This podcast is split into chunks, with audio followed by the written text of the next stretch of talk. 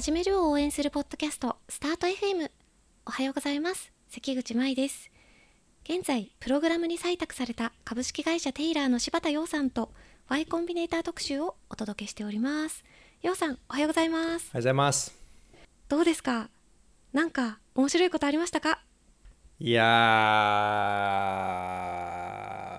ーなんか2週間おきにうん。チェックインされるんですよ、チェックインされるというのは、えーっとチェックされる。そうそうそうそうみんなでえっと2週間おきに定期ミーティングみたいなチェックインってななんて言うんですかね。その進捗報告会進捗共有会みたいなのがなるほどなるほど、はい、あって、えっと、そこにですね、7社、7、8社、まあ、似たようなチーム、に何何でくくってるのかな、まあ似たまあ、エンタープライズ向けで、すでにプロダクトローンチが済んでいて、まあ、売り上げが上がるか上がんないかみたいな人たちがきっと集められていてつまりまあ似た似た人たちが集められていてで全部ニコラスが採用したチームかな？が集められてって、えー毎回2週間ごとの目標をコミットさせられてそれの達成度を報告させられるっていう、まあ、ただの詰め会が行われるんですよ。詰め会いや完全に詰め会なんですね。えそれダメだと詰められるんですか？まあ、詰められるっていうか、まあ、そうですねだから、まあ、イメージで言うとじゃあはい舞さんから、えっと、こんこの2週間の目標と、えっと、達成の度合いそれから、えー次の2週間の目標言ってください。って言われるんで。怖っ。えっとうーん5件取ろうというのが、え2週間前に立てた目標でした。結果、えー目標には届かず4件しか取れませんでした。次の2週間はさらに、え6件取ろうと思います。みたいな感じの。へえやってってえなんで取れないなんどうして取れなかったと思います？みたいな感じの質問をされるって、まあ、要するにただの詰め会が行われるっていうのでなかなかねあの起業家が2週間おきに詰められるっていうのはねなかなかないシチュエーションなんで。まあそうですよね。確かにそういう意味ではまああありがたいというかいやもうね本当そ,、そうですね。まあそ多分それが秘密の一つで YC のそれで,、でつ詰めるのもですねあこういう目標はダメなんですよ。プロダクトを例えばえっ、と6ヶ月後のプロダクトローンチに向けて、え5つのタスクを完了ステータスまで持っていきますみたいな。そういうのはダメなんですよ、あースパンが長いとダメってことですか？しえっ、とより細切れに、まあうん、えっと、一番いいのは、えっと、売上が例えば ARR が、えっと、今 MRR でも MRR でもいいんですけど今売上が500万円なのを、えっと、2週間後に600万円にしますっていうのが一番いい目標とされていて そういうなんかチートできないやつ。あーそっかそっか。具体的にできたかできなかったかが明確に分かるようなそうなんですね。け、定量的な、はい、そう。結局あなた方は、えっと、売上作ることが目標でしょみたいな。じゃあなんで売上を目標に設定しないんだいみたいな感じのこと言われるんで、まあ、そうまあ、そうっすねみたいな。えその言ってくる人はメンターの人なんですか？あそうですねパートナーが3人ぐらいかな。はい。3人ぐらいへえがいて参加者が、まあ、8チームなんで1 5 6人いてみたいな。どうなんですか？楊さんたちは達成しているんですか？いやーそのチームの中ではですねそんなに成績が今のところいい方じゃないですね。やっぱ結構うん。まあフェーズみたいなのもあるんでもうこんなこと言ってもしょうがないんですけどね。あの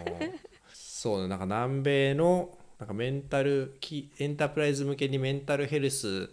のその B2B でメンタルヘルスのサービスを提供しているスタートアップですみたいなのはもうなんか ARR 年間の、えーリカーリングレベニューで5000万円ぐらいあって、えーこの2週間で5000万円から6000万円になりましたみたいなこと言ってるから いやそれはすげえなと思って。いやーまあでもねエアビーみたいな会社だって最初はとかってことを考えると何も今その優等生な人が将来爆発するか。もちろんね。いやもちろんそうなんですけどまだそういうプレッシャーを感じるようににその組織されているというか、はい、でもなんかいいですね。なんかうん。いつもクールな、いつもクールで余裕に満ち溢れてるようさんがそのなんかちょっとタジタジになってる感じは非常に見ていて興味深い光景だいなと思います。やいやいや。あーまあそう そういうそういうことなんでしょうね、まあ、そういうそういう仕掛けになってでそれに加えてそのパートナーとうんと2週間に一遍。まあ本当は1週間に一遍入れなきゃいけないんですけどがあるので、まあ、そのどう進捗みたいなのでそのより個別具体的な個別の相談をするスロットみたいなのがまた別途あって。へえ2週間に1回のはただの詰め替えなんであのふーん行ってないんだみたいな。なんで行ってないと思うの？ふーんって言って。はいじゃあ次みたいな感じなんでよりそよりその個別のなんかこういうふうに悩んでるんですけどみたいなやつが別途設定されてるで、まあ、実績にはもう毎毎週あるみたいな感じになっててまあなかなかそうですねまあ大事なんですけどねこういうのね、まあ、うんうん。まあ、往々にしてこ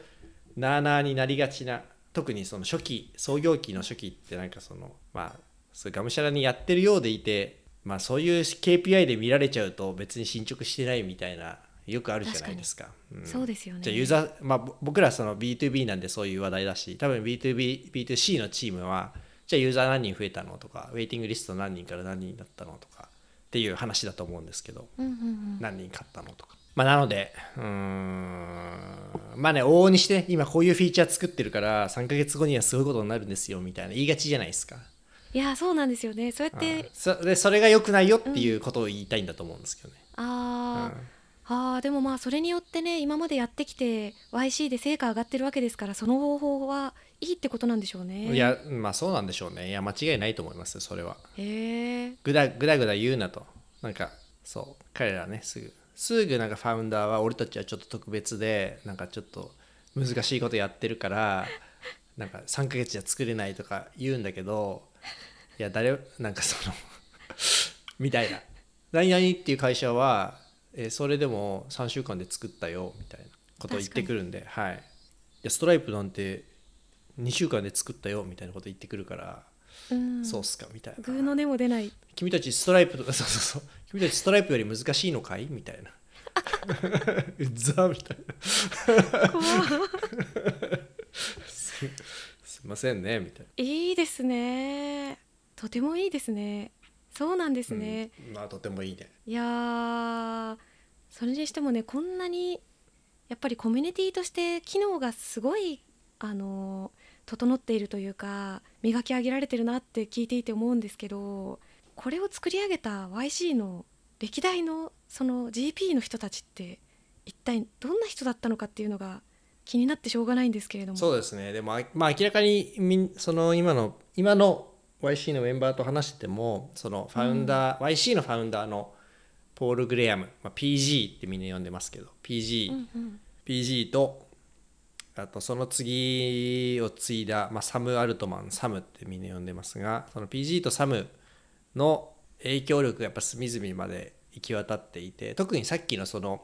なんかいいから作りなさいよみたいな態度とかで、もうその完全に PG のもう PG イズムそのもの、へでえそうなんですね。そうだからこれはまあすごく YC であったりまあシリコンバレーそのものだと思うんですけど理解するためにでにすごい重要なご概念を示す概念の人だと僕は思いますね。でその PG 自体はまあどこかの他のエピソードでもお話ししたかもしれないんですけど、えっと、 Viacomっていう、えー今でいう Shopify みたいな、えっとうんうん。EC 立ち上げシステムみたいな。 Viacom Viaweb。 Viaweb？Viawebです。 Viacomは、 Viawebかはい。あ、僕 Viacomって言っちゃった。 Viawebですね。はい。を立ち上げたファウンダーの人で、うんうんえっ、と、ヤフーに EXIT しましたと。うんまあ、ハーバードの、えー、とコンピューターサイエンス出身かなのエンジニアの人です。かガリガリのエンジニアの人で、えっ、と、一番有名な著作に、えっ、と、ハッカーと画家ですね。ハッカーうんペインターっていう、まあ、本を書いたり、まあ、文章がすごい上手な人です。上手っていうか、独特うんこれ会社を売却した後ですぐに Y コンビネーターを始めたんですかね？すぐにかどうか知らないんですがまあヤフーなんでやったんですかね？もともとやりたかったのかな？をやめてあバイアコムはヤフーバイヤーウェブヤフーに買収されてでヤフー辞めてでえっとその当時の付き合ってた彼女と後の奥さんである、えージェシカ・リビンストンっていううん女性がいるんですけどこの人が投資銀行が嫌になったんですね、この人が、えっと彼女がですね婚約者が。でえっとこういうことやりたいんだけどなんかファウンダー集めて、えー支援するみたいな面白くない？って言ってまあじゃあやる？って言ってそのバイヤーウェブの共同創業者とかコアチームのと、えーその奥さんのジェシカ・リビングストンとピー・ポール・グレハムで始めたのが Y コンビネーター。あそうなんですか。へえという成り立ちらしいです。最初最初は結構まあノリへ思いつき。えじゃあ結構奥様がだいぶ最初やってらっしゃったって感じなんですかねまあそうですね。それも結構アメリカっぽいんですけどね。そうでジェシカ・リビンストンの話も結構えっ、と YC のそのパートナー、まあ、元 YC のメンバーだ企業側として YC に参加してて今 YC のパートナーやってる人の話題にも登場しますね。なので結構中心的に、ま、やってたんだろうなって感じがするので、えっとまあ、その2人でまあやってた感じですかね。PG と奥さんで。そうだったんですね。へえなんかこれいきなり始めてもなんでしょう今だったらねあのエアビーを排出したとか言えますけど一番最初のファーストバッチとかってどうやってイケてる人を集めたんですかね？ね不思議ですよね、まあ、しかもあれでやってるんですよね。そのボストン、まあ、ケンブリッジっていうあのハハーバードがあるボストンのうんうん。隣町、えーでやってるんですよね。だからシリコンバレーですらないっていうところでただまあここに、まあ、サム・アルトマンだったりすごくあのレディットの創業者だったりっていう、まあ、ピカピカの人たちがたまたま集まってきてるんですけどでそれでなんか思ったよりうまくいったからあのちょっと最初乗り気じゃなかった PG もあれ？これってなんかあるんじゃないみたいな感じになって真面目にやりだして、えっと、シリコンバレーに今度移移ったっていうかシリコンバレーでもプログラムを開始してっていう流れ。流れですよ。そうだったんですね。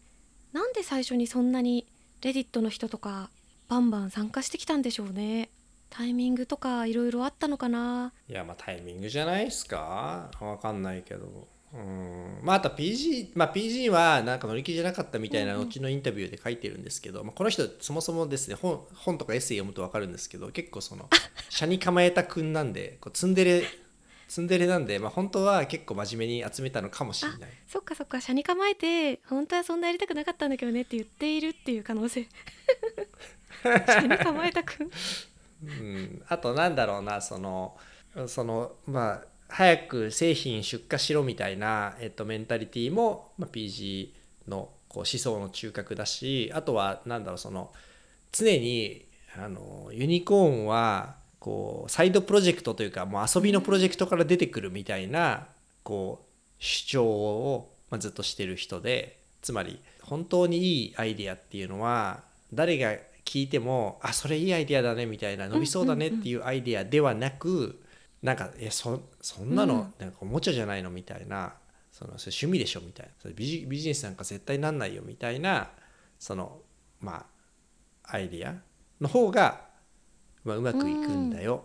みたいな。そういうなんか、まあ、コントラリアンというかですねコントラリアンっていうのは、まあ、天の弱というかその人と逆のことを主張する人、へえそういうイズムも PG さんイズムなんですかね？そうですね。だからまさに PG が言ってるようなことっていうのが、まあ、シリコンバレーの精神性の結構中核な価値観とかなり一致しているので、まあそれはお互い影響を与え合ってるんだと思うんですが。へえすごなので PG のエッセイに刺さる人は起業家向きだと思います。うんうん。ぜひね PG のエッセイを皆さんも読んでいただければと思うんですけどこの PG さんがの次にサムさんがリーダーになってですよね。そうですね。サム・アルトマンさんがまあえっ、とこの今の Y コンビネーターというなんかまあエコシステムを作った人はこの人なのかなという感じもしていてそんなにまああの PG ほど有名じゃないんですけど、えー、と例えば YC に参加した人がパートナーをするみたいなジンクスもこのサムがそもそも初めてかつ体現している、まあ、サム自身も一期第1期生なのでそのまあなんななんていうのかそこの。結構 YC 自体はなんか YC マフィアとかという賛否両論あるんですけど、まあ、そこのマフィア性みたいのを多分構築したのがサム。で、えっと、ファンドのサイズもすごく大きくなったし、彼がいる間に、えっと、最初はまあ数十社、まあ、50社とか40社やってたのがあの、まあ、最終的には400社とかになるわけなんですけどでそれに必要なお金の金額も当然ファンドの金額も上がっていくんですけれどもそういったことをしたり YC を卒業して成長した会社にまあ投資し続ける、まあ、グロースキャピタルを提供し続ける YC コンティニティっていうファンドも、まあ、サムの時代に作られているしまあいろいろこう仕組み化した人みたいな感じでみんな語ってますね。はい、ああそうなんですね。うんなんかサムさんもねもちろんすごいんだと思いますけど結構 PG さんって有名だなというか、うん、なんか人気あるなと思うんですけどなんかめちゃめちゃいいいいやつだったりするんですかね。うん、なんか。なんか愛されてる感があるんですけど。そうですね。まあなんだろうなそのまあこれはアンドリューセン・ホロイッツとかの登場によってさらに強化されるんですけどあるいはそのピーター・ティールとかの登場によってかなりこの路線っていうのはメインストリームになるんですけどその起業家のためのプログラム VC 投資家ではなくみたいなその、VC 投資家から起業家を守るんだみたいなこう姿勢ナラティブみたいなものを、えっと、生み出したまあまあそういう姿勢をまあ取り続けたとされている人で、まあ、本当にそうだったかどうか知らないんですけどそのなんだろうすごい起業家をないがしろにする投資家をみんなの前で怒鳴りつけたりみたいな感じで、まあ、起業家的にはなんか PG はやっぱ俺らの味方みたいな感じになってっていうそのファウンダー大事だよねみたいな。そのまあ PG さんが最初に、えー、とスタートアップやってた頃そ要するに Yahoo がインターネットの中心だった時代みたいなのってやっぱそのすごく VC の力が強くってファウンダーはちょっと成長してきたらプロ経営者に入れ替えられるみたいなとか、その VC が分かんないけど、まあ、40%株式持ってるみたいな、まあ、日本でも15年前ぐらいまでそういう時代でしたけど、まあ、そういうふうなそうですね。こう価値観があった時代に、まあ、それが時代が進むとともによりその起業家側に交渉力が移っていくわけなんですけれども、まあ、それをこううまく牽引した人なのかなという、まあ、だから人気があるんだと思います。で、まあ、その流れでピーター・ティーがファンダーズファンドを作ったり、えーまあ、アンドリーセン・ホロウィッツみたいな、えー、起業家のによる起業家のための VC みたいなコンセプトが出てきたりという、まあ、それをまあある種のポーズなのそのポジショントークなのかもねっていう見方は当然あるんですけど、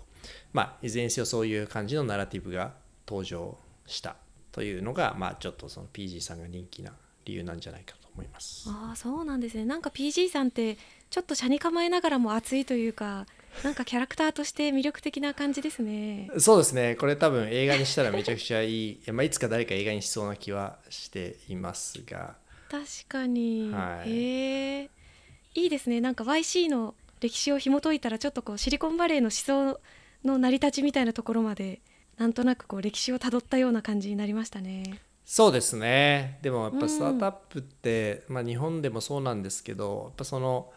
世代が積み重なっていってなんだその落ち落ち葉が腐葉土になって土になってそこからまた草が生えてくるみたいな感じのやっぱ構造になっているなっていうのはすごいあのまあそれはベイエリアでも日本でもそうなんですけど思ってて。なので割とその歴史の、うん理解みたいなのって、まあ、単なる昔話とか武勇伝とかっていう話だけじゃなくて結構今なんでこうなってるんだろうっていうのを理解するためにめちゃくちゃ有用なアングルなんじゃないかなというふうに思っているので、まあ、そういう PG の歴史みたいなのはいいかなと思って話してみましたいいですね。ありがとうございます。また来週も様子聞かせてください。はい。はい。スタート FM では現在 Y コンビネーター特集をお送りしております。YC や海外スタートアップについての質問やメッセージはポッドキャストの概要欄から送ってください。ここのポッドキャストいいなと思ってくれた方はチャンネル登録高評価よろしくお願いします。今回も聞いてくださりありがとうございました。ありがとうございました。それでは素敵な一日をお過ごしください